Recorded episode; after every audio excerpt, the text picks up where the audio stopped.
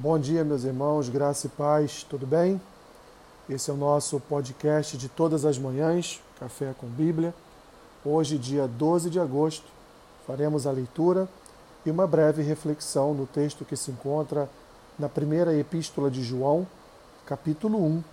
Vamos fazer a leitura do versículo 5 ao capítulo 2, versículo 2, que diz assim: Ora, a mensagem que da parte dele temos ouvido e vos anunciamos é esta: que Deus é luz e não há nele treva nenhuma.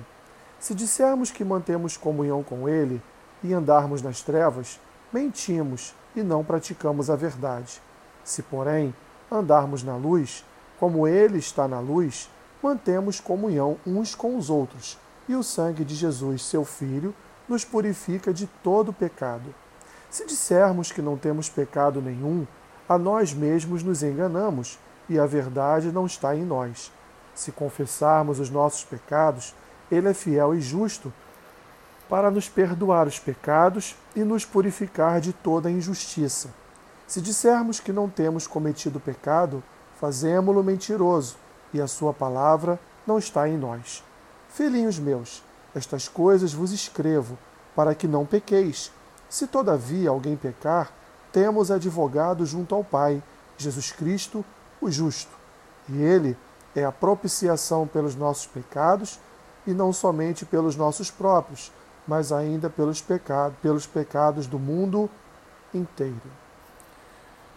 Meus irmãos, esse é um texto da Epístola de João, onde ele fala de vida, vida com Deus. Primeiro, ele deixa bem claro no versículo 5, que a palavra que ouvimos, a palavra que nos é pregada, ela é proveniente de um Deus que é luz. Ou seja, de um Deus que do Deus que nele não reside nenhuma maldade, nenhum dolo, nada de mal muito menos o próprio pecado.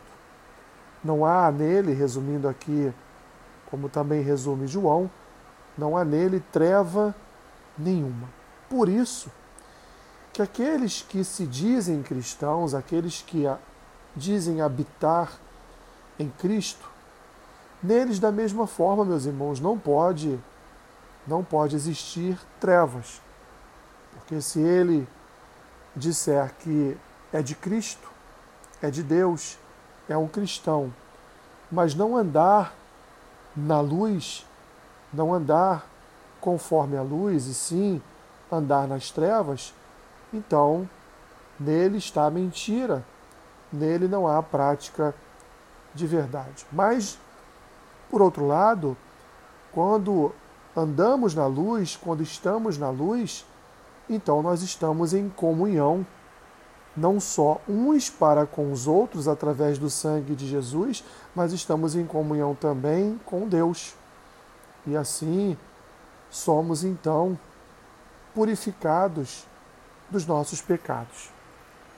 Da mesma forma que, quando estamos em Cristo, se em algum momento declararmos que em nós não há ou não reside nenhum pecado, nós estamos nos enganando e, e isso não é uma verdade que habita em nós. Porém, se nós reconhecermos que somos pecadores e confessarmos os nossos pecados, nós temos em Jesus Cristo, em Sua obra, em Sua ressurreição, o perdão dos nossos pecados, porque João diz aqui que Ele é fiel e justo para perdoar os nossos pecados e nos purificar de toda a injustiça do coração. No entanto, se dissermos, volto e repito, se dissermos que não temos cometido pecado, somos mentirosos e a palavra de Deus não habita em nós. Por que, que João escreveu essas coisas, meus irmãos? No fim, então, ele vai explicar, nos versículos 1 e 2 do capítulo 2. Ele escreveu estas coisas para que aqueles seus ouvintes ou seus leitores não viessem a pecar. Mas caso caíssem na tentação, caso viessem a pecar, eles deveriam ter a certeza em seus corações que, junto de Deus, há o nosso advogado fiel, que intercede por nós junto ao Pai, é, pedindo ao Senhor que nos perdoe os nossos, os nossos pecados, porque Ele lembra ao Pai que Ele mesmo foi, foi o sacrifício vicário pelos nossos pecados, e João então estende isso, ele termina dizendo, não só pelos nossos pecados, mas pelos do mundo inteiro. Resumindo, meus irmãos, nós, como cristãos, devemos entender que nós somos passíveis de pecar, que nós somos pecadores, lavados e remidos no sangue do Cordeiro e que não é porque somos pecadores que não andamos na luz. Nós somos pecadores arrependidos, lavados e purificados pelo sangue de Jesus, e por consequência somos perdoados dos nossos pecados. Nós temos a consciência, ou pelo menos devemos ter, meus irmãos, a consciência de quem nós somos. Pecadores salvos pela graça, mediante a fé na obra e na vida do nosso Senhor e Salvador Jesus Cristo. Assim, em resumo, não se considere não se considere alguém que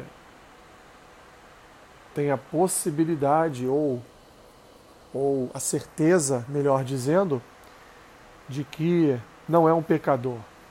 Não, meus irmãos, todos nós Somos pecadores e carecemos, dependemos da graça do nosso Senhor e Salvador Jesus Cristo. Senhor, nós pedimos ao Senhor que perdoe os nossos pecados. Colocamos diante do Senhor o arrependimento dos nossos corações pelas iniquidades cometidas, pela soberba do coração. Senhor, pelo nosso atrevimento em acharmos que estamos livres do pecado, no sentido de, de que agora temos a certeza de que não pecaremos mais. Senhor, nos perdoe. Nos perdoe porque a nossa dependência é do Senhor. É no Senhor que reside a plenitude da santidade. Então te pedimos nessa manhã que o Senhor tenha misericórdia de nós, perdoe os nossos pecados e nos ajude, Senhor, nos ajude a andar em santidade nesta novidade de vida que o Senhor nos entregou através da obra de vida, morte e ressurreição de Jesus Cristo. Abençoe o dia dos meus irmãos Seja com eles, Senhor, em tudo o que eles precisarem. Supra as suas necessidades, Senhor, e que teu Espírito faça de cada um de nós mais e mais dependentes da tua vontade. Assim eu oro em nome de Jesus. Amém. Que Deus te abençoe rica e abundantemente. Amém.